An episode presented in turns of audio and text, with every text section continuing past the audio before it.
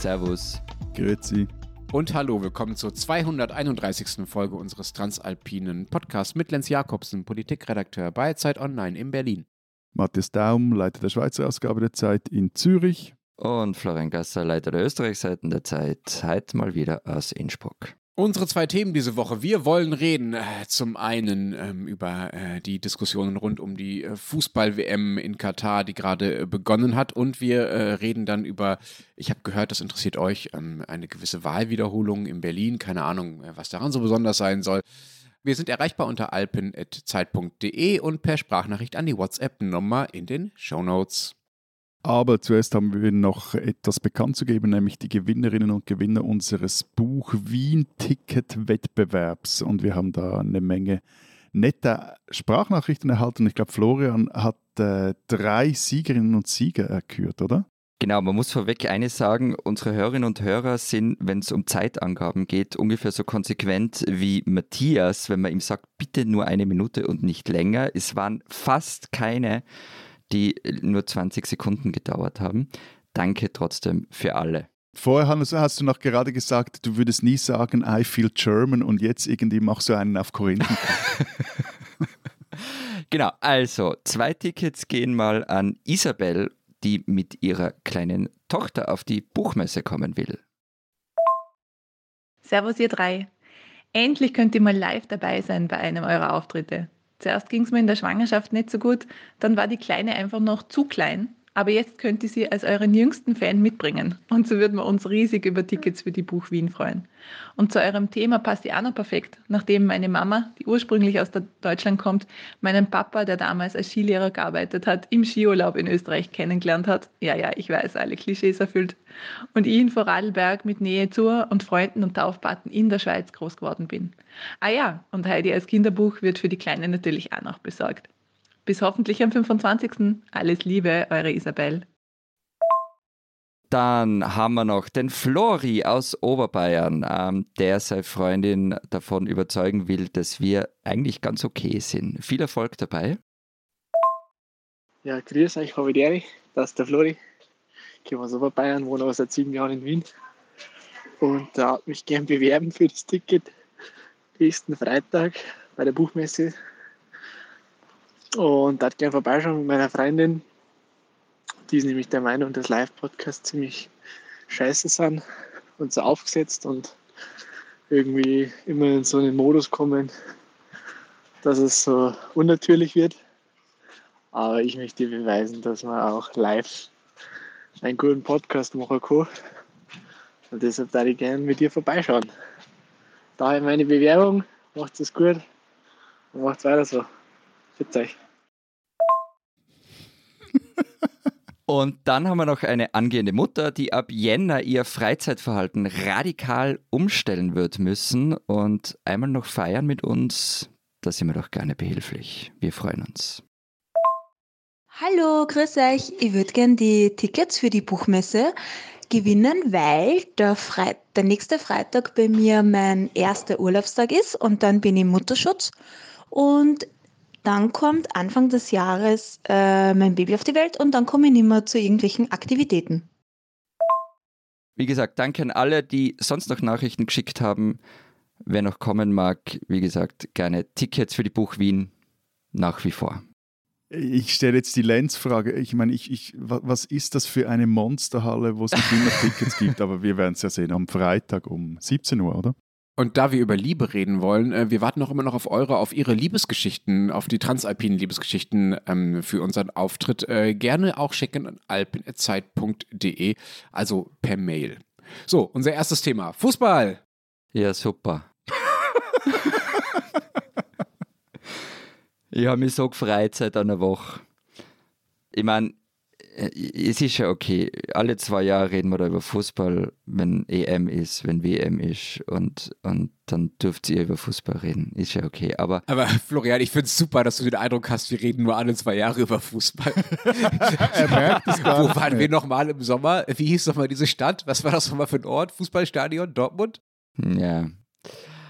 Ja, okay, also Aufregung über Fußball-WM in Katar, die ist groß und dass die WM dort stattfindet, ist Schande stimmt schon, aber und ihr wollt euch darüber echauffieren, ich weiß, aber im Jahr 2018 gab es die WM in Russland, es gab Olympische Winterspiele in China. Und das ist jetzt ohne, ohne Sarkasmus und Zynismus, das ist eine ganz ernste Frage an euch.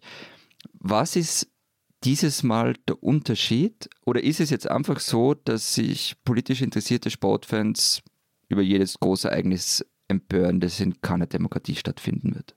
Du hast ja die WM 2018 erwähnt, da fehlen noch ein paar, ne? Also Mussolini, Weltmeisterschaft 1934 in Italien, Ja, da gab's äh, ähm, da haben wir halt noch nicht gelebt. die schöne Militärjunta WM 1978 in Argentinien, zu der erzähle ich später noch was.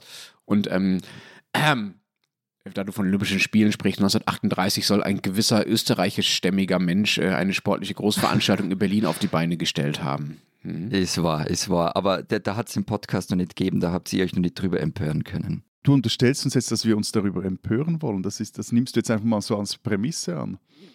Vielleicht sind wir auch schon geschmiert und gekauft vom Emir von Katar und von Gian Infantino. Ja, erzähl doch mal, Und Matthias. dann müsst ihr euch noch jede Woche hersetzen, um diesen Podcast zu machen. Das war aber nicht viel Schmiergeld. Also, Bist du empört, Matthias?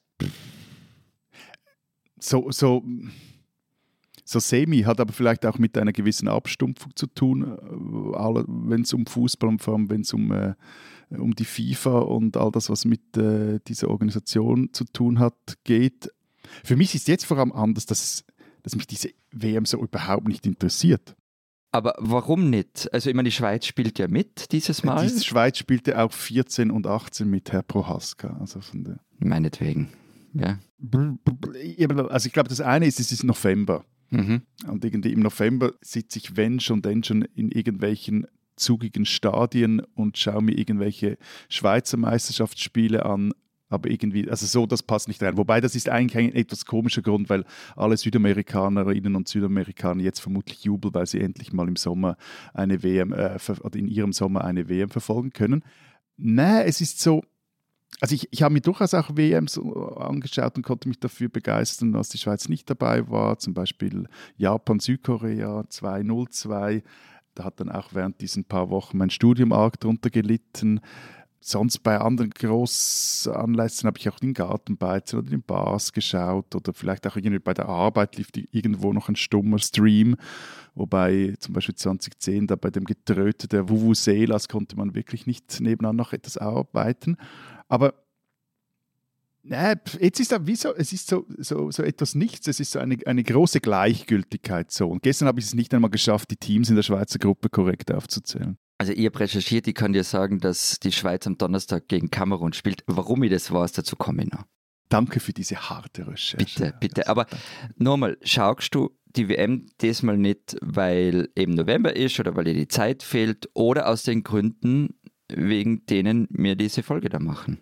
Also es ist jetzt Dienstag, die WM läuft seit drei Tagen, von dem her wäre ich da auch mit ganz persönlichen äh, Prognosen, ob ich schaue, wie ich schaue, wie viel ich schaue, noch äh, sehr zurückhaltend. Äh, da bin ich mir gegenüber genug äh, ehrlich. Gestern habe ich kurz zu Recherchezwecken bei USA Wales reingezappt. Ähm, aber äh, nein, ansonsten muss ich halt diese Tage vor allem arbeiten. Aber es war wirklich so, dass, dass es sonst eher so war, hm, ich muss arbeiten, aber da wäre doch noch was. Und jetzt ist eher noch, ah stimmt, das läuft jetzt ja. Also. Vermutlich werde ich mir die Schweiz-Spiele anschauen, aber ich weiß noch nicht. Beim einen Spiel sitze ich im Zug nach Wien, also das wird eh schwierig. Hm. Aber heute Abend, also Mittwochabend, Len, spielt Deutschland gegen irgendwen, keine Ahnung. Wirst du dir das anschauen? Nö. Wir, wir fragen ihn am Freitag nochmals. Ja, aber ganz ehrlich, ist es nicht heuchlerisch? Also, äh, dass die FIFA kein seriöser Haufen ist, ist schon länger bekannt, hat sich sogar bis zu mir rumgesprochen. Seit 2010, glaube ich, weiß man, dass die WM in Katar stattfinden wird. Und jetzt wird vor allem, kommen von Redaktionen oft so getan, als sei man jetzt erst draufkommen, dass das so ist und dass das vielleicht nicht gut ist und man ist überrascht und ganz empört darüber. Also, Also nö. Nee, finde ich, sehe ich völlig anders. Okay. Ich äh, tue nicht so, als wäre ich jetzt erst drauf gekommen und äh, ich schaue die WM auch nicht deshalb, um irgendwem gegenüber ein Statement äh, zu setzen. Äh, übrigens, äh, wir wissen ja aus unserer Quotenrecherche, dass es auch völlig egal ist, ob ich schaue oder nicht, solange ich so eine Box nicht zu Hause habe, weil es eh nicht irgendwie einfließt und keinen Einfluss darauf hat, wie die Quoten am Ende aussehen und was die Werbetreibenden davon so halten und so weiter. Ähm, ich schaue es auch nicht aus Virtual Signaling. Ich habe jetzt nur geantwortet, weil ihr gefragt habt. Ähm, Also, also, also was? Virtual Signaling. was ist das? Was ist das? Ähm, äh, wenn man äh, ähm, etwas tut, um äh, vor allen Dingen, um damit anzuzeigen, dass man sehr tugendhaft ist. Also wenn man eine Armbinde trägt und sie dann trotzdem nicht mit, mit so Regenbogenfarben drauf und One Love und sie dann trotzdem nicht trägt, wenn einem Gianni Infantino mit einer gelben Karte droht. Finde ich jetzt ein etwas konstruiertes Beispiel, Matthias. Also keine Ahnung, wie du darauf kommst. Aber ja, genau so was ist das. Also ich schaue sie einfach nicht, weil für, für mich ganz privat, weil ich einfach nicht will. Also es zieht mich da einfach nicht hin. Also mir geht es sehr ähnlich wie dir, Matthias. Ich bin einfach überhaupt nicht, ich habe keine emotionale Verbindung zu dieser WM und wie ihr wisst, äh, habe ich ja sonst eine emotionale Verbindung zu Fußball. Ganz ein bisschen. Das ist in dem Fall einfach nicht so. Also ich habe ich hab keine Lust drauf. Das hat sicher was mit den Umständen zu tun. Aber was daran heuchlerisch sein soll, die WM nicht zu gucken, erschließt sich mir noch nicht so ganz. Aber Lenz, ganz kurz noch eine Nachfrage. Würdest du jetzt schon sagen, wenn Deutschland ins Finale kommt, dass du nicht Finale schaust? Nee. Okay. Nee, nee, mhm. das weiß ich nicht. Äh, keine Ahnung. Also wie gesagt, das ist, äh, das ist etwas, äh, wo ich mich so ein bisschen davon treiben lassen muss, wie es mir damit jeweils so geht. Und momentan geht es mir so, dass ich einfach keine Lust habe, das zu schauen. Und das ist mit Sicherheit so ein Überdrusseffekt, was Matthias schon beschrieben hat, nach all den Jahren und Jahrzehnten an Dingen, die einen am Fußball stören. Und jetzt kulminiert es halt mal darin. Und äh, da sagt mir dann offenbar mein, äh, mein, mein, mein Fußballkörper sozusagen, mein Fußballgeist, okay, jetzt reicht's halt irgendwie mal. Und dann wüsste ich nicht, warum ich darauf nicht, warum ich dagegen ankämpfen sollte und sagen sollte, oh, jetzt will ich aber unbedingt schauen, ja. Also es gibt ja auch keine Verpflichtung zuzuschauen, schon gar nicht bei dieser WM hat ja auch vielleicht etwas zu tun, dass in den vergangenen Wochen, Monaten es wahnsinnig viel Fußball zu sehen gab, weil halt all die Meisterschaften äh, und die, Europa, die internationalen Wettbewerbe so ein total gedrängtes Programm durchziehen mussten, weil diese WM eben jetzt zu dem Zeitpunkt stattfindet und nicht äh, jeweils eigentlich nachdem die Saisons zumindest der nördlichen Hemisphäre ge geendet haben. So. Aber die, die Frage, war ja auch noch, noch wegen der Empörung von dir, Florian. Also ich glaube, ich, ich bin da etwas gespalten. Also ich finde es zum einen auch zumindest so die mediale und teils auch die politische Empörung etwas bigott. Also bei der WM in Russland 2018 hat man die hat man das fast völlig ausgeblendet, dass das Land vier Jahre zuvor seinen ukrainischen Nachbarn das erste Mal überfallen hatte, also die, die Krim besetzt, Teile des Donbass ebenfalls besetzt. Und da waren dann zum Beispiel auch zwei Schweizer Bundesräte vor Ort, Alain Berse, der war damals Bundespräsident, ein Sozialdemokrat, und Guy Parlement, ein, äh, ein äh, SVPler, der war damals Sportminister. Das, das war irgendwie plus minus kein Ding. Es gab da schon gewisse kritischen Fragen, aber nicht so dieses, äh, diese unisono Meinung, dass jetzt, Meinung, dass jetzt das eine, eine Katastrophe sei, ähm, wo die WM da stattfindet etc. Und jetzt heute zum Beispiel weigert sich, äh, zumindest ist das Stand jetzt, die Sportministerin Viola Amherd nach Katar zu fliegen. Ja, also es gab ja 2018 diesen Podcast auch schon, wenn auch erst ein paar, äh, wenn noch erst eine kurze Zeit. Wir haben da unsere große Podcast-Bühne äh, auch nicht genutzt, um uns jetzt groß darüber aufzulassen, dass das alles nicht in Ordnung sei, was da in Russland passiert. Ne? Also sei vorsichtig mit deinen Konsequenzeinforderungen, Matthias. Nein, nein, nein, nein, nein. Nein, Konsequenzeinforderung finde ich dann, dass man, also ich finde, man muss seine Kritik an, an, an der jetzigen WM auch bis zu einem gewissen Grad an jener oder mit, mit jener vergleichen, die man eben vor vier Jahren hatte. Und ja, von dem her fände ich es etwas peinlich, auch selber in eine große Empörerpose zu fallen, weil wir es damals auch nicht gemacht haben. Hm. Übrigens, ein kleiner Hinweis noch: ähm, äh, Die New York Times äh, beschäftigt sich heute auf der Titelseite mit der WM in Katar und sagt, es wäre ein Triumph äh, für die arabische Welt ja, oder für den, für den Mittleren Osten heißt es, glaube ich. Das heißt, äh, die Wahrnehmung, die wir hier haben, alle sind völlig empört. Das ist natürlich auch eine völlige, sagen wir mal, deutschsprachige, vielleicht mitteleuropäische Wahrnehmung. In den meisten anderen Ländern wird das ja gar nicht so gesehen. Ne? Das nur einmal als, als Fußnote dazu. Und dann kommt noch etwas äh, bei meinem Gespaltensein noch was anderes dazu. Ich finde ja auch gleichzeitig eben, es dürfen Bundesräte und Medien und Podcaster ja auch lernende Organisationen sein, so sagt man das doch.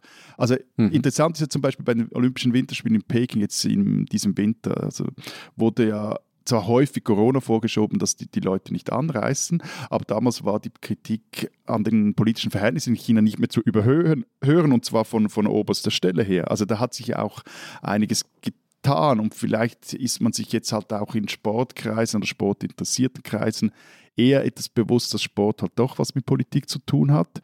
Jetzt gibt es ja auch eben, was er der Kata auch macht, bereits einen Fachbegriff, dieses äh, Sportswashing, also dass man sich mit so einem Mega-Event ein tolles Image geben möchte.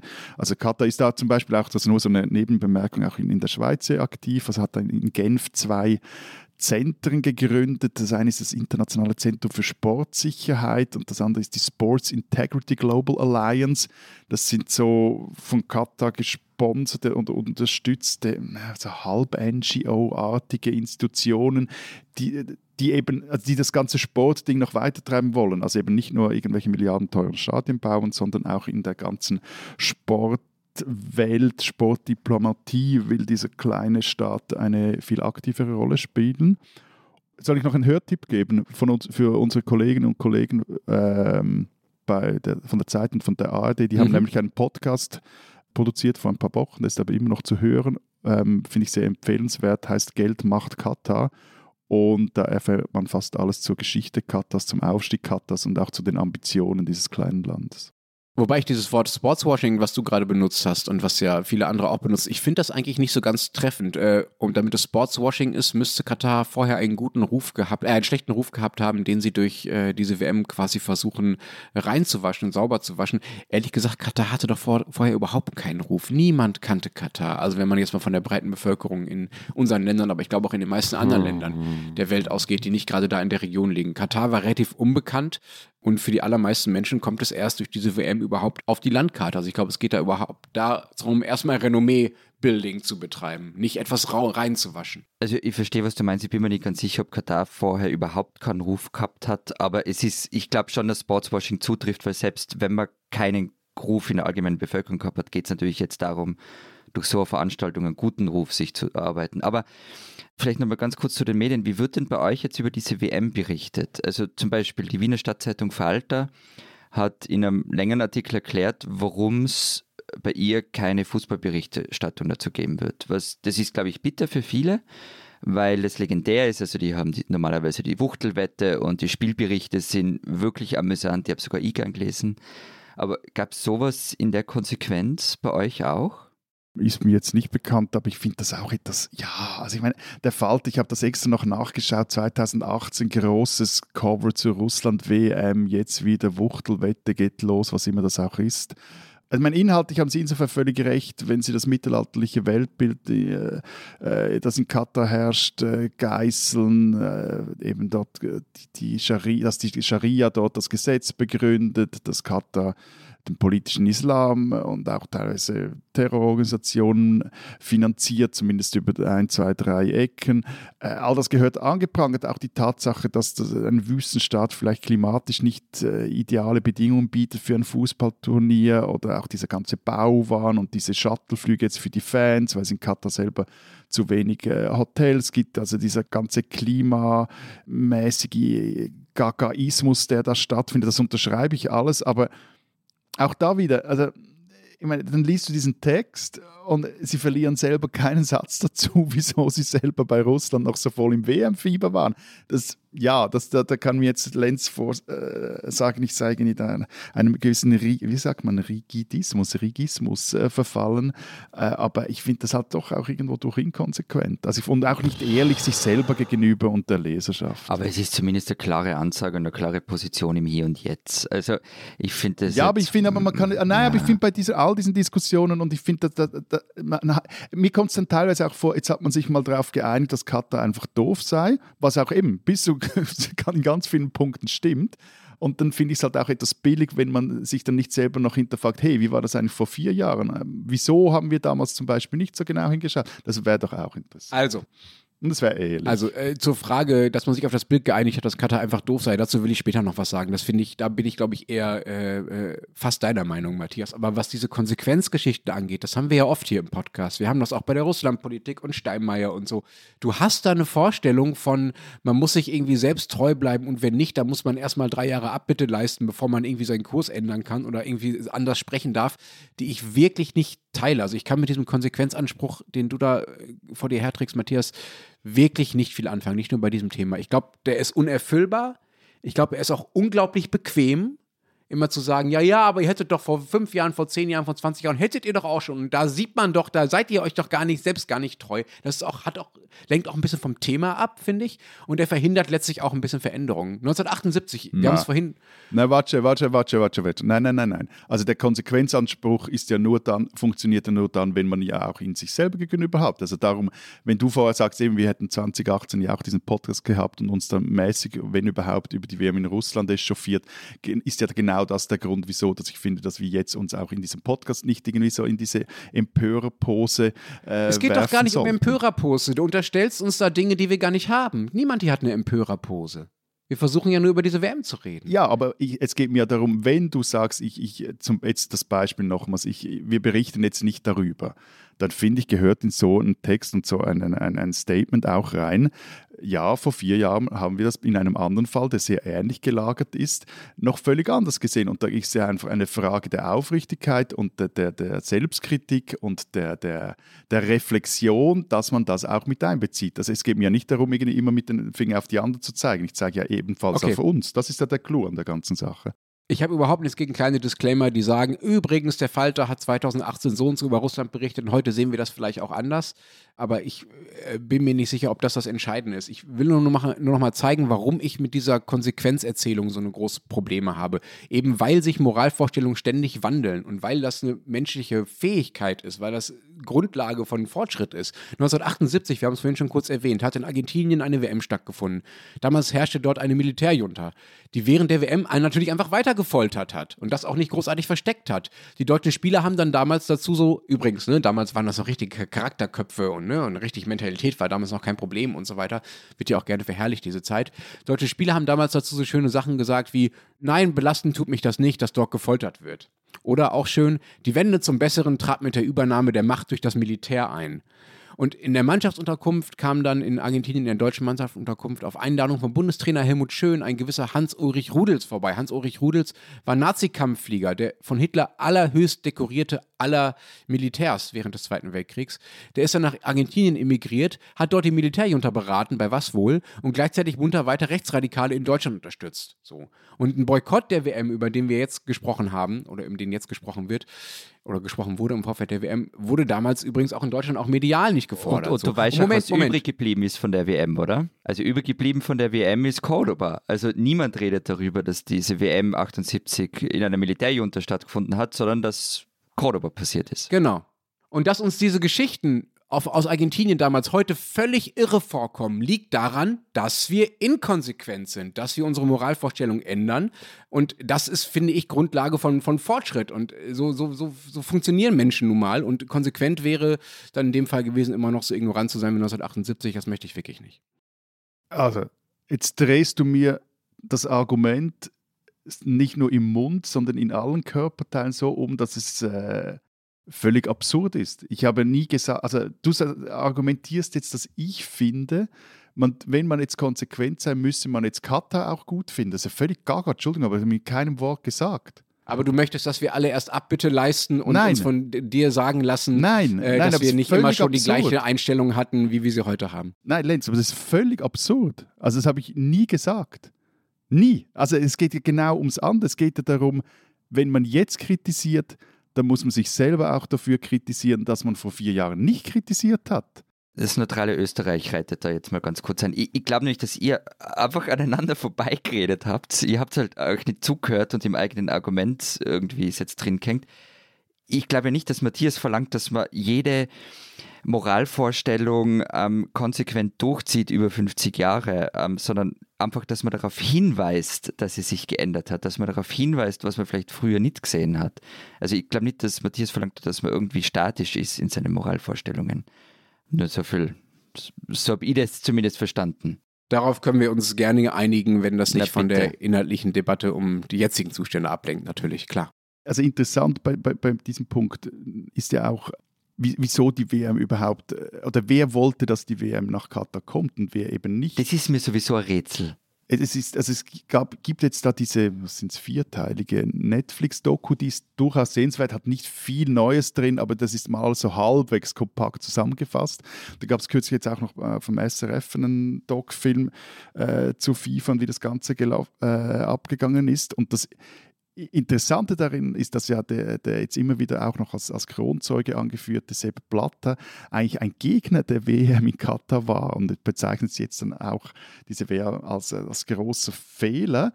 Der Witz, da, ja, ja, warte schnell, aber der Witz daran ist eben, dass dass auch eine, also so habe ich es zumindest verstanden, eine irgendwie geartete Rache an Blatter war, dass die WM nach Katar kommt. Also der wollte ja eigentlich, dass die USA zum Zug kommen hatte da auch völlig gaga Gründe dafür. Er hat gedacht, ja, wenn zuerst Russland und dann, die wurden ja gleichen Tags vergeben, die WM, am gleichen Tag Russland und die USA, zitiere ich Blatter, die Verantwortung für eine WM erhalten hätten, hätte das die beiden Länder vielleicht zueinander geführt. Im Idealfall oh Gott, oh hätte oh das die Weltgeschichte verändert. Zitat Ende in welcher Welt leben diese Typen, dass man so, äh, ja. Ja, eben, aber, nee, aber das ist, ja. es gibt auch sonst wirklich wunderbare Szenen in, in diesen äh, Doc-Filmen, wo man auch sieht, wie sie die auch gegenseitig hinterrücks äh, im übertragenen Sinn gemeuchelmordet haben, etc. pp.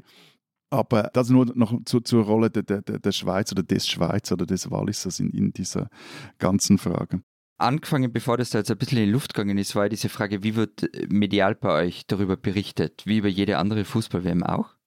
Ja, ja, es wird so irgendwie, also ich meine, also wenn du jetzt medial berichtest, vor allem auch noch mal das Fernsehen anschaust, das ist so wie immer.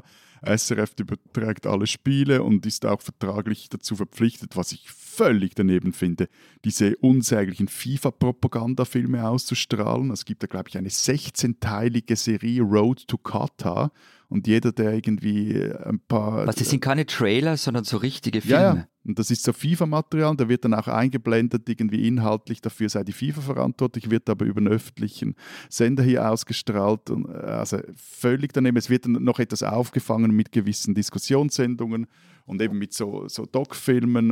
äh, aber sonst, das ist alles plus, minus wie immer, also mit der Vor- und Nach-Match-Berichterstattung und mit dem Wettbewerb, wo du am Schluss wieder mal ein Auto gewinnen kannst. Immerhin ist jetzt mal ein Elektroklapper.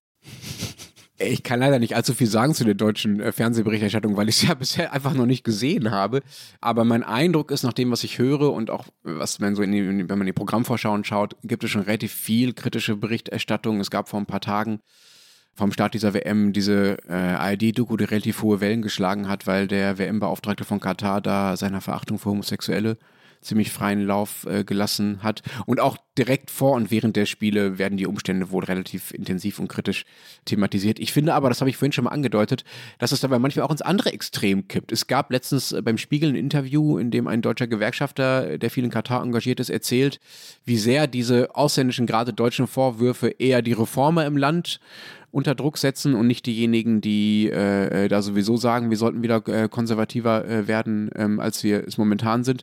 Und es gibt auch die Geschichten von Gastarbeitern, äh, auch im Spiegel, äh, die in Katar teilweise gutes Geld verdienen und denen es vielleicht nicht ganz so schlecht geht, wie diejenigen, die auf diesen WM-Baustellen da getriezt wurden und teilweise auch sich verletzt haben oder sogar gestorben sind.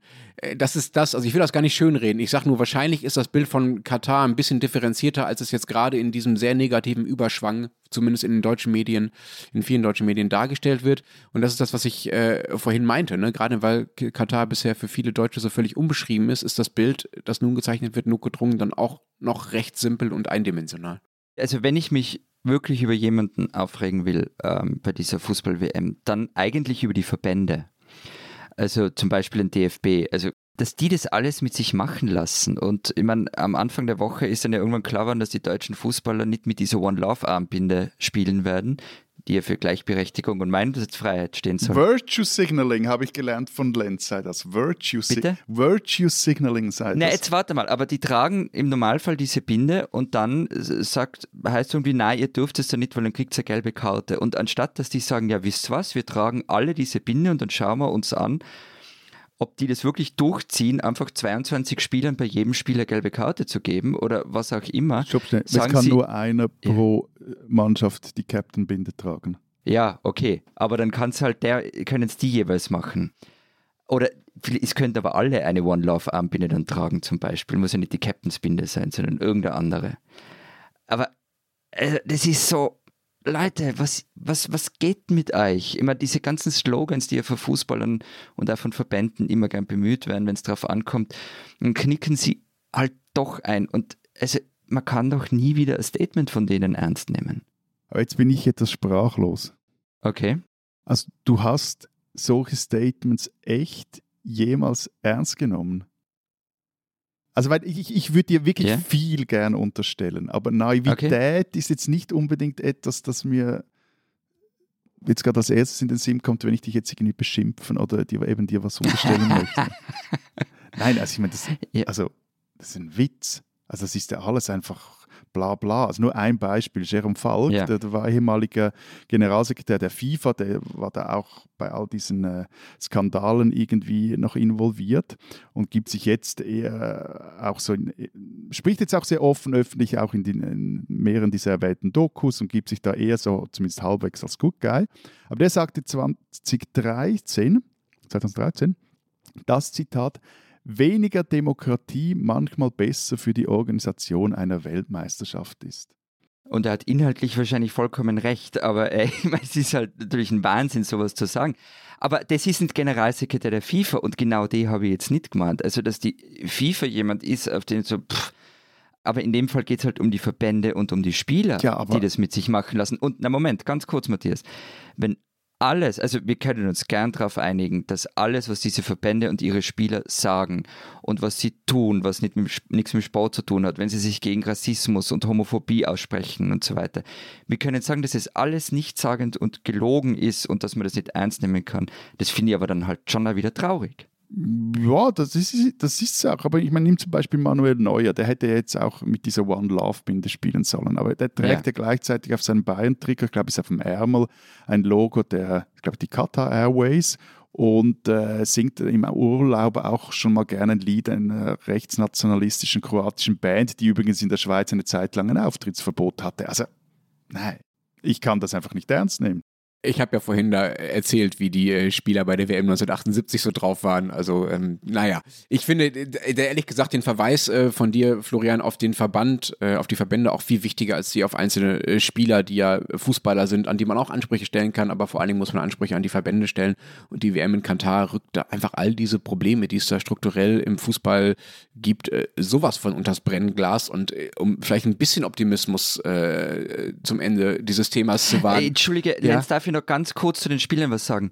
Na, ich stelle an die schon Ansprüche und zwar sehr große. Ja, Noch natürlich. dazu, wenn es die privilegiertesten Fußballspieler der Welt sind, in dem Fall die Deutschen.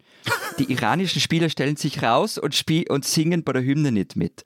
Und dann kommen die Deutschen daher, die wirklich in einem weichen Bett liegen und trauen sich nix. Die Schweizer auch nicht, nur um da uns auch nicht aus der Schusslinie zu nehmen. Ich glaube, ich glaube, wir wollen uns heute, um uns zu streiten, äh, teilweise offensiv missverstehen. Ähm, ich habe doch wörtlich gesagt, natürlich kann man an die Spieler auch Ansprüche Ja, stellen, aber vor allem muss man Ansprüche an den Verband stellen. Die, der Verband ist dafür funktional zuständig und verdient ja auch sein Geld übrigens mit solchen Dingen. Da sind Leute angestellt, die sich um sowas, sowas kümmern sollen. So. Und all das, was da schief läuft, kommt jetzt unter das Brennglas und ein bisschen Optimismus vielleicht noch. Vielleicht ist das ja auch eine Chance, dass wir jetzt nicht nur wir, sondern viele andere genau über diese Probleme noch mal heftiger diskutieren, als wir das in den letzten Jahren sowieso schon hätten tun sollen oder vielleicht auch getan haben. Und dass selbst du dich darüber echauffierst, Florian, ist vielleicht auch eine Chance dafür, dass sich vielleicht, vielleicht, vielleicht ja sogar mal irgendwann was ändert. Ich mag deinen Optimismus und ich hoffe, dass er zutrifft. Ich werde ein bisschen pessimistischer. Übrigens, ähm, unsere Länder und diese Fußball-WM, Österreich spielt da nicht mit. Aber es ist nicht so, dass wir nicht davon profitieren würden. Gell? Also vom Bauboom in Katar hat Österreich richtig massiv profitiert. Allein im Jahr 2021 war Österreichs Export dorthin bei 109 Millionen Euro. Also wir reden da von Tunnel, von Weichenanlagen für Züge, für Baumaschinen. Das ist alles mit wunderschöner österreichischer Ingenieurskunst gebaut worden. Die Föstalpine macht Geschäfte dort, die Strabag A und der Baukonzern Por hat mit anderen die Al-Janub Arena gebaut, entworfen nur von Zaha Hadid. Übrigens, das ist das Stadion, lieber Matthias, in der die Schweiz am Donnerstag gegen Kamerun spielen wird. Ah, darum weißt du das. Aha. wir haben uns jahrelang nicht drüber beschwert, zumindest nicht sehr lautstark. Und, und jetzt, und das finde ich aber das wirkliche, also das regt mich auch auf. Also alles, was wir jetzt gesprochen haben, ist passiert. Wir haben profitiert davon. Und jetzt sollen Leute, die einfach keinen Fußball schauen, denen das wichtig ist, in irgendeiner Form vielleicht auch noch darauf verzichten. Ich finde das echt billig. Ha! Da stimme ich dir zu, Florian.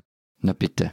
Bei uns vielleicht das noch, noch zum, zum Schluss, wenn Lenz vorher gesagt hat, dass, Katar wie so ein, ein, ein, äh, ein Kein-Image-Land war, das war bei uns in der Schweiz etwas anders, hängt vor allem auch damit zu sagen, dass die schon äh, vor mehreren Jahren mal dick bei der Credit Suisse eingestiegen sind. Der katarische Staatsfonds hält oder hielt einmal etwa 5% dieser Großbank. Dann gehören auch ein paar große Hotels in der Schweiz den Katari oder er hat auch Anteile an Glencore, also diesem Rohstoffkonzern. Und auch wir machen äh, Geschäfte mit Katar, also auch wir die Schweiz. Und äh, jetzt erst wieder im, im, September hat der Bundesrat nämlich ein, ein Gesuch für 6000 Schuss für die Eurofighter Bordkanone bewilligt, die nach Katar exportiert werden dürfen. Und die WM-Stadien werden unter anderem mit Schweizer Flugabwehrsystemen von Rheinmetall Air Defense geschützt. Die hat die gebaut und das war einer der größten Rüstungsdeals der Schweizer Militärbranche in den äh, vergangenen 20 Jahren. Ging, glaube ich, um, wenn ich es richtig im Kopf habe, 200 Millionen oder so. Und der Autosalon, der nicht mehr in Genf stattfinden kann, weil es nicht mehr funktioniert, der ist äh, nach Doha umgezogen. Ich habe auch ein bisschen geguckt, die, allein die Deutsche Bank äh, soll diesen Bauboom, äh, den durch die WM ja äh, mit ausgelösten Bauboom in Katar äh, in den letzten Jahren mit 15 Milliarden Dollar unterstützt haben. Unterstützt heißt ja auch, die verdienen daran. Ne? Also die äh, Inkonsequenz oder die Verwicklung, sage ich mal, beginnt wirklich nicht in, in das, was in Katar nicht gut ist, gewinnt, beginnt wirklich nicht beim Fernseher anschalten und Fußball gucken. Und jetzt haben wir noch gar nicht über LNG, also über das Gas aus Katar gesprochen.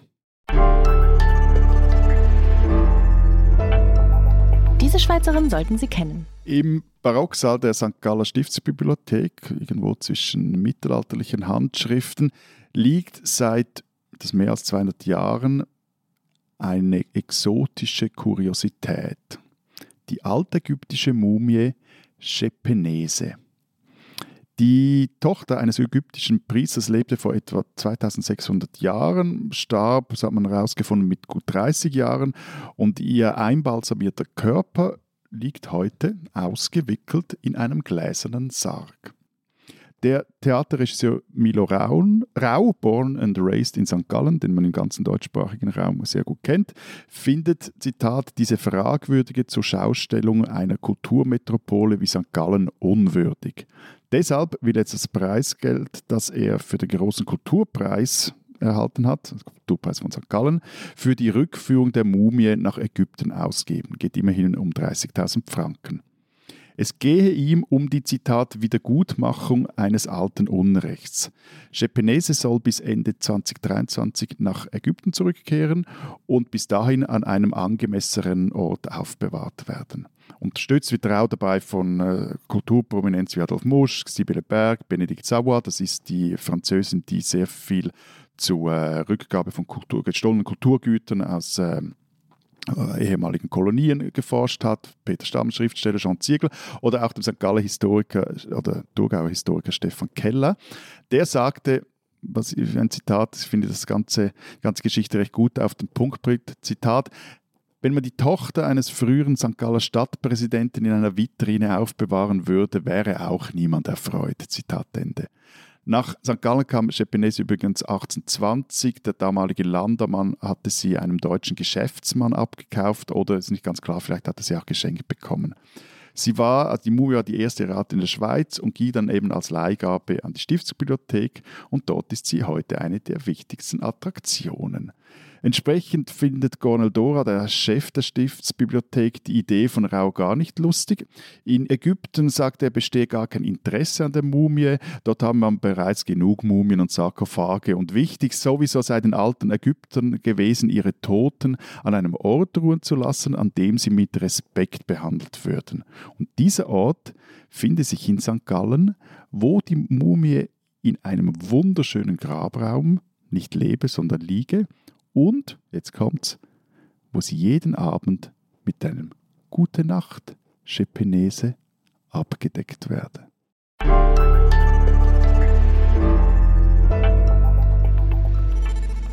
Unser zweites Thema. Ich muss wieder wählen gehen. Ja, ähm, Das kommt vor in einer Demokratie, dass man immer wieder mal wählen gehen ja, muss. also erst einmal so, so besonders ist das nicht. Ja, du hast bist an eine höhere Frequenz gewohnt, äh, Matthias. Ne? Na, aber be äh, ganz kurz, äh, bevor ich in Heme ausbreche, was schon noch passieren wird, keine Sorge. ich kenne mich ja mit so aufgehobenen Wahlen und Wahlwiederholungen aus. Das war ja 2016, ist in Österreich äh, die Bundespräsidentenwahl vom Verfassungsgerichtshof aufgekommen worden. Und die Begründung war unter anderem, dass in einigen Wahlbezirken mit den Briefwahlstimmen nicht richtig umgegangen worden ist. Es wurden Kuverts zu früh geöffnet, unbefugtem ausgezählt und so weiter. Ich erspare euch die Details. Aber es gab keinen Hinweis auf Manipulation, hat nichts genützt. Wahl wurde aufgehoben, Van der Bellen hat nochmal gegen Norbert Hofer antreten müssen. Aber jetzt erzähl mal, Lenz, in Berlin ist da jetzt auch manipuliert worden oder, oder nicht auch, Entschuldigung, ist da manipuliert worden oder halt auch ordentlich geschlammt, so wie in Österreich? Ich bin dir sehr dankbar, Florian, also ernsthaft für die Frage, weil mir das die Chance gibt, gleich am Anfang klarzustellen. Nein, es wurde nicht manipuliert. Das hat das Landesverfassungsgericht, der Landesverfassungsgerichtshof in seinem Urteil vergangene Woche auch explizit festgestellt. Das steht da schriftlich drin. Auch wenn die AfD und andere gerne so tun, als sei das quasi Wahlbetrug, Berlin eine Bananenrepublik äh, und eigentlich korrupt und Franziska Giffey unrechtmäßig im Amt. Das stimmt nicht. Alles, was diese Regierung getan hat in den elf Monaten, die sie im Amt ist, ist rechtmäßig. Sie kann auch noch weiter regieren und niemand hat versucht, diese Wahl zu Lenz. fälschen. Lenz. Ja. Was, Wa ja, was ist passiert? was- Worum Ich geht's? verstehe langsam nur äh, Bahnhof. Um welche Wahl geht's Okay. und was ist Okay, passiert? also 26. September 2021. Äh, Ganz Deutschland wählt einen neuen Bundestag. In Berlin wird parallel noch das Abgeordnetenhaus, das ist quasi unser Landtag, gewählt, weil wir ein Stadtstaat sind. Und äh, die Bezirksvertretungen, das äh, sind quasi die Regionalparlamente.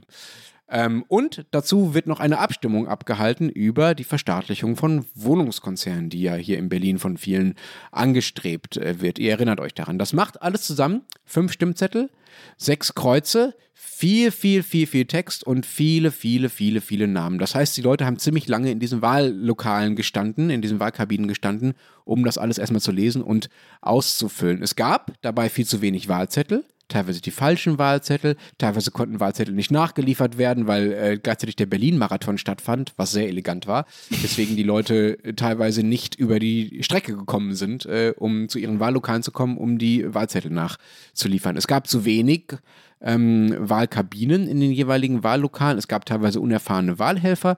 Äh, mancherorts wurden zwischendurch einfach mal dicht gemacht, um die Probleme zu beheben. In hunderten Wahllokalen wurde dann auch länger als äh, es offiziell erlaubt war, bis 18 Uhr gewählt. Das heißt, die Leute, die dann abgegeben haben, ihre Stimme abgegeben haben, die konnten zu der Zeit schon auf dem Handy nachschauen, wie dann die ersten Hochrechnungen sind und sich dann entscheiden, ah, okay, dann gebe ich vielleicht dem und dem die Stimme. Also genau das, was nicht passieren sollte, auch nach juristischen Vorgaben nicht. Es gab irre lange Schlangen vor diesen Wahllokalen. Viele sind wieder nach Hause gegangen. Wahlergebnisse konnten teilweise telefonisch nicht durchgegeben werden, weil niemand ans Telefon gegangen ist am anderen Ende und solche Witze und so weiter und so fort. Ich zitiere mal das Gericht, ein einmaliger Vorgang in der Geschichte der Bundesrepublik und Hauptgrund dafür seien systemische Mängel in der Wahlvorbereitung gewesen.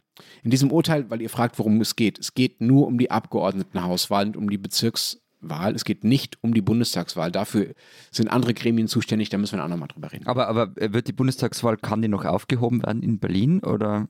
Die Bundestagswahl, das ist der momentane Plan, um es kurz zu fassen, äh, wird in äh, 10 bis 15 Prozent der Wahllokale in Berlin wiederholt. Das sind aber insgesamt dann nicht so viele, dass das tatsächlich Einfluss auf die Zusammensetzung des Bundestags oder gar der Regierung haben kann. Okay. Aber das geht alles noch vor das Bundesverfassungsgericht und so weiter. Das ist technisch kompliziert, erzähle ich ein andermal. Ich äh, plage dich jetzt nicht mit irgendwelchen Failed State-Frotzeleien, aber täuscht mein Eindruck oder, oder wird es in dieser Geschichte in Deutschland gerade medial zumindest recht klein gehalten? Jein, also das Ausmaß ist ja seit einem Jahr bekannt. Äh, deshalb ist es vielleicht ähm, kleiner, als es äh, auch im Eindruck nach sein müsste. Ähm, es ist auch eigentlich schon seit September bekannt, dass diese Wahl wahrscheinlich in dem Ausmaß wiederholt werden muss, wie es das Gericht nun beschlossen hat. Und es ist ja ähm, von dieser kompletten Wiederholung eben nur die Abgeordnetenhauswahl betroffen und nicht die Bundestagswahl. Das heißt, es wird sich da an der Bundespolitik nichts ändern. Es ist also ein regionales Drama, aber es ist halt auch nur ein regionales Drama. Ne? Und ich weiß aber schon, was du meinst, dass sowas quasi schon eingepreist ist im Bild von Berlin und man jetzt sich gar nicht mehr groß drüber empört äh, in der gesamtdeutschen Öffentlichkeit, weil man es irgendwie schon, äh, schon für normal hält, dass sowas in Berlin nicht klappt. Das ist als Berliner natürlich irgendwie bitter, klar. Ja, ja, aber äh, ich meine, was du uns erzählst, wie, wie, wie, wie deine Behördengänge funktionieren in Berlin, das ist halt auch bitter. Und so eine Wahl zu organisieren, ist ja recht aufwendig. Und wie ist es jetzt? Wie, wie hat man das gemacht in Berlin? Also man würde nicht die einen Ämter zusperren, damit die Leute dort Zeit dafür haben, eine Wahl zu organisieren. Doch, genau das passiert. Also ihr macht die einen Ämter zu, damit ihr jetzt eine Wahl organisieren könnt und jetzt kriegt man keinen Schrebergartenplatz mehr Ja. oder Ja, also es gibt viele, viele Bürgerämter insgesamt in Berlin. Aber nicht zu viele, wie wir wissen. In drei der Berliner Bezirke, äh, in denen es jeweils mehrere Bürgerämter gibt, hat jeweils ein Bürgeramt dicht gemacht. Also das ist sozusagen statistisch fertig, ist das nicht wahnsinnig schwer ins Gewicht, ist aber natürlich trotzdem völlig skurril und bestätigt das Bild von Berlin, dass man, um eine Wahl zu organisieren, erstmal Ämter dicht machen muss. Man muss zur Verteidigung der Wahlorganisatoren sagen, dass man eine Wahl in 90 Tagen organisieren muss, ist sehr, sehr ungewöhnlich. Das erfordert kurzfristig mehr Ressourcen als eine normale Wahl, ähm, für die man längere Zeit hat, nämlich in der Regel ein Jahr, um sie konkret auf ein bestimmtes Datum äh, vorzubereiten. Ähm, aber ja, das ist alles bitter, ähm, aber das ist der Preis dafür, dass es diesmal wirklich klappen muss. Ne? Also allen in Berlin ist klar, es darf jetzt bei dieser Wahl keine Pannen geben. Deshalb geht man auch mit größeren Geschützen ran. Es werden gerade überall Ressourcen zusammengeklaubt, nicht nur Personal, um die Wahl reibungslos zu organisieren, sondern äh, zum Beispiel wurde auch das Erfrischungsgeld erhöht.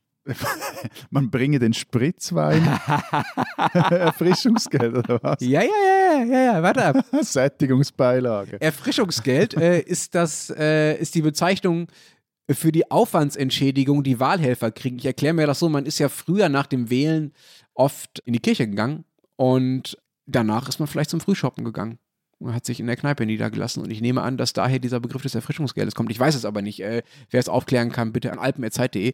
Also, dieses Erfrischungsgeld, das ist quasi die Aufwandsentschädigung für die Wahlhelfer. Die wurde erhöht von 60 auf 240 Euro, also mal eben vervierfacht.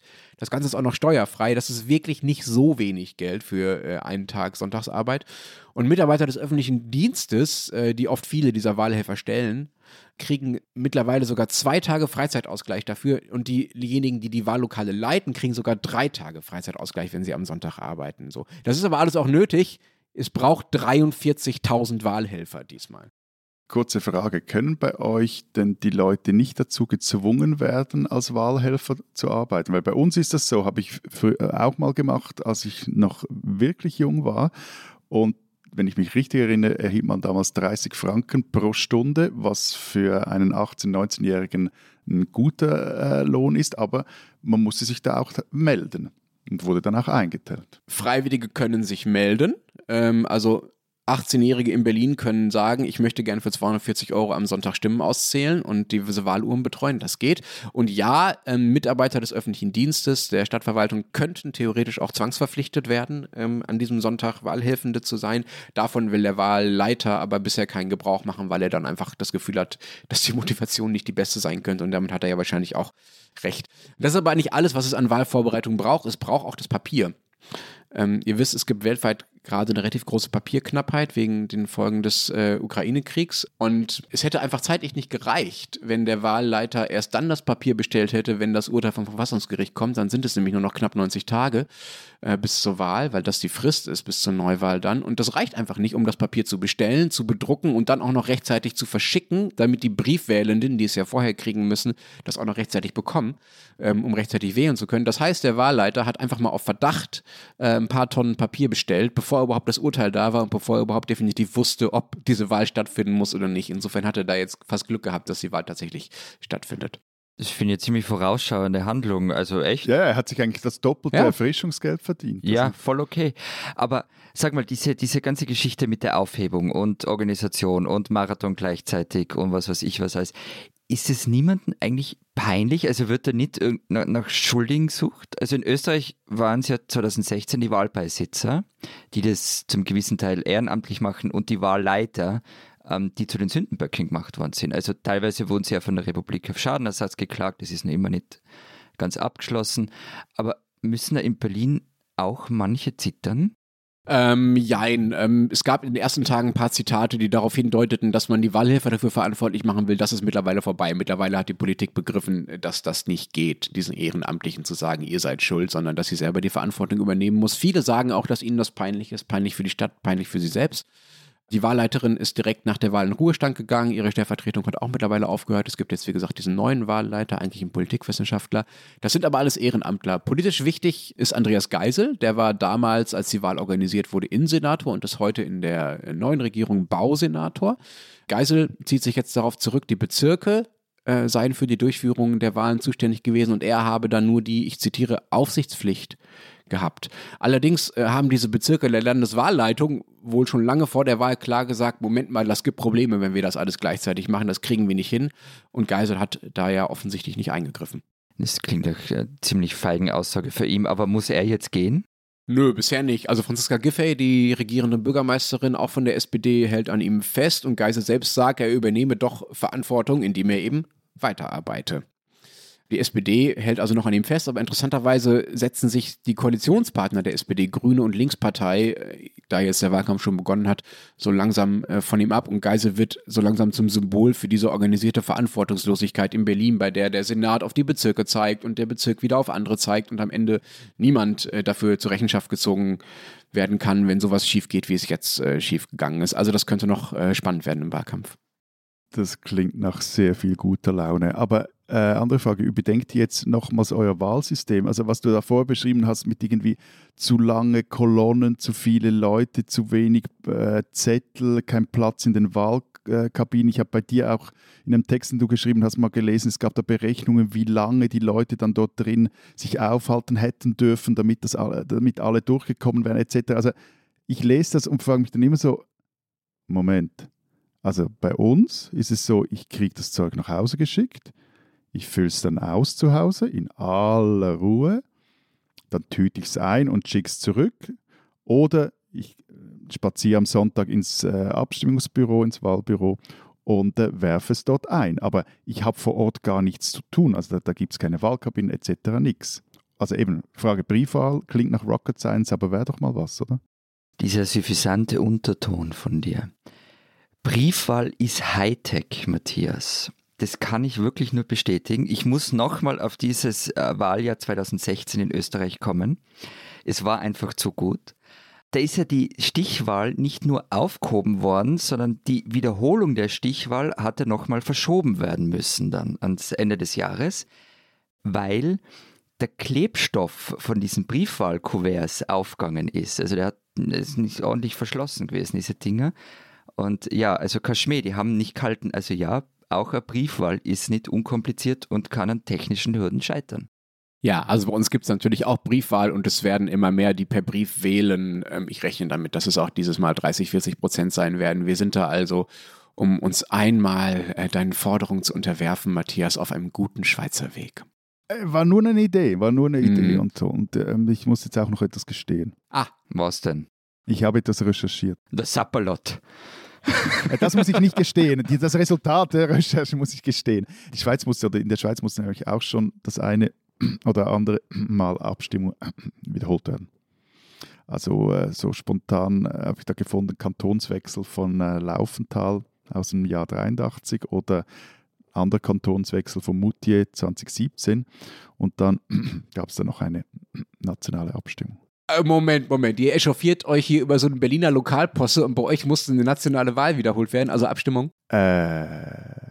Wir, wir, wir, zeigen nur Interesse an der Berliner Lokalpolitik. Aber ja, 28. Februar 2016, Initiative für Ehe und Familie gegen die Heiratsstrafe wird abgelehnt. Zwar sagen äh, 16,5 Kantone ja, aber Volksmehr 50,6 Prozent Nein. So.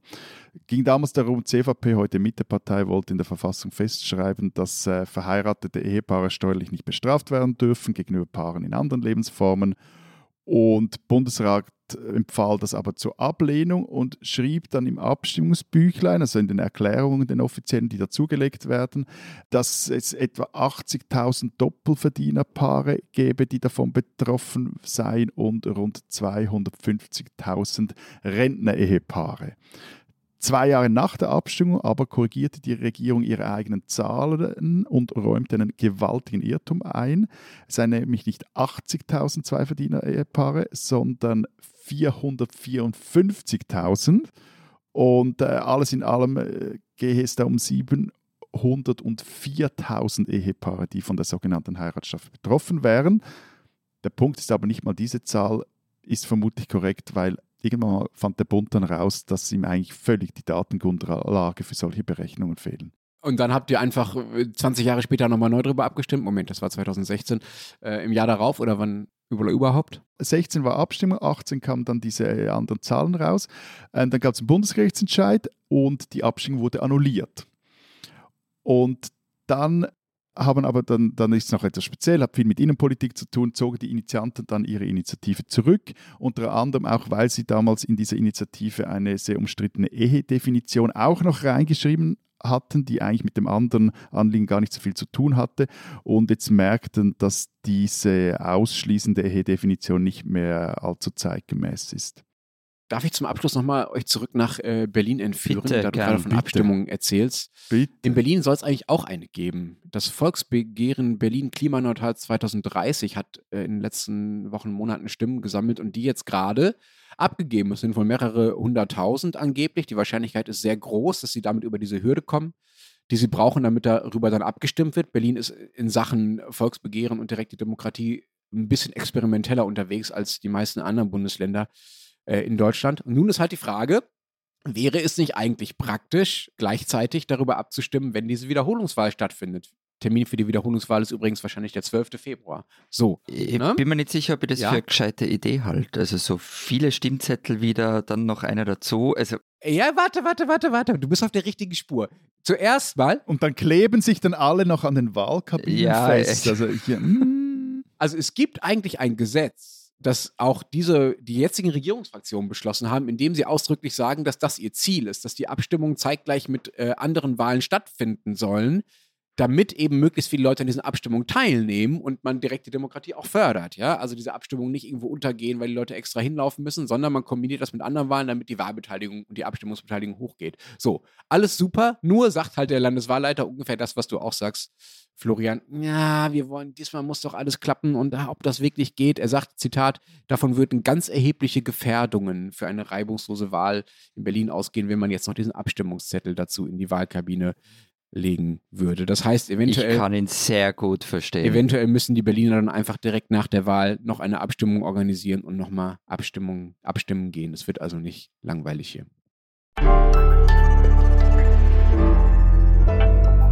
Die spinnen, die Österreicher. Ehrenauszeichnungen, Orden mit Band oder ohne, ob verdient oder einfach nur ersessen. In Österreich ist für alle was dabei. Es kann vielleicht nicht jeder direkt einen äh, Titel haben, aber zumindest eine Auszeichnung, die findet sich schon noch irgendwo. Vergangenen Oktober war es mal wieder soweit. Im Bundesland Oberösterreich wurde eine Ehrenurkunde im Namen der Landesregierung überreicht. Und zwar an Jürgen Höckner, den früheren ÖVP-Bürgermeister der Gemeinde Scharten und ehemaligen Landtagsabgeordneten. Überbringerin der schönen Ehrung war die Agrarlandesrätin Michaela Langer-Weniger, ebenfalls von der ÖVP. Das Dokument spricht Herrn Höcker einen, ich zitiere, herzlichen Dank und Anerkennung für das großartige Engagement in der Regionalentwicklung des Landes Oberösterreich aus. Was genau dieses großartige, ehrenwürdige Engagement sein soll, das bleibt im Ungewissen. Was weniger ungewiss ist, Jürgen Höckner hat zwischen 2014 und 2016 eine Mitarbeiterin zweimal sexuell belästigt und dreimal vergewaltigt. Als sie schließlich Vorwürfe gegen ihn erhob, hat er sie verleumdet, angezeigt und eine Unterlassungsklage eingebracht. Die darauf erfolgten Ermittlungen führten letzten Endes aber zu seiner Verurteilung und zwar lange vor der Ehrung in diesem Oktober. Der ÖVP-Mann hat sich gegen das erstinstanzliche Urteil gewehrt, der oberste Gerichtshof hat es aber äh, kurz nach der Verleihung auch noch bestätigt. Der Mann ist rechtskräftig verurteilt und zwar zu sieben Jahren Gefängnis. Die Agrarlandesrätin sagte zunächst dazu, sie sei kein Richter. Und, Zitat, wofür er angezeigt und mittlerweile verurteilt worden ist, ist die eine Sache, die andere Sache ist, was er in der Region gemeinsam mit vielen anderen entwickelt hat. Auf das baut die Region auf. Dafür gilt der Dank. Zitat Ende. Mittlerweile hat sich auch bis zu ihr herumgesprochen, dass das keine gute Idee war. Sie schrieb in einer Aussendung auch von einer, Zitat, irritierenden Optik. Zitat Ende. Darüber, dass die Ehrenurkunde aberkannt wird, ist uns bislang übrigens nichts bekannt. Liebe Österreicherinnen, liebe Österreicher, liebe Agrarlandesrätin, ihr spinnt doch.